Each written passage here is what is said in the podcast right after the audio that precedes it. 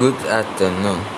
Today I will tell you about an historical event that caused mystery and about an elder woman and that and that she was very rich and uh, had many people who were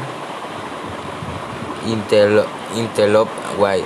He, he would they were interested in her money as she uh, was about to die.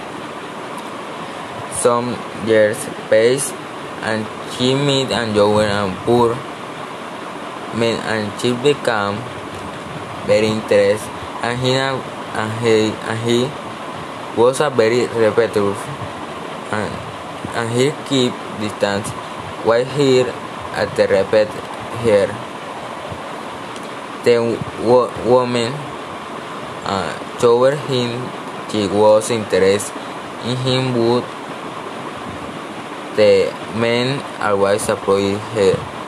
At the same time, the men's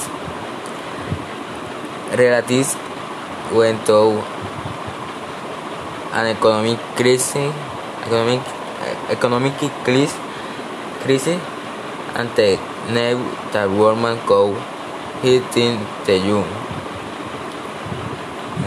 man accepted, accepted to marry the woman while purpose of helping his family.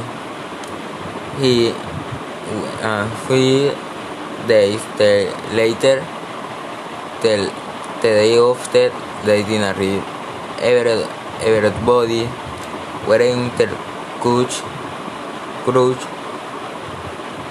waiting for him to say yes to do, to do and celebrate the woman. Celebrate and head attack watching. Later, he do dead. At least the man receiving the woman's money and property.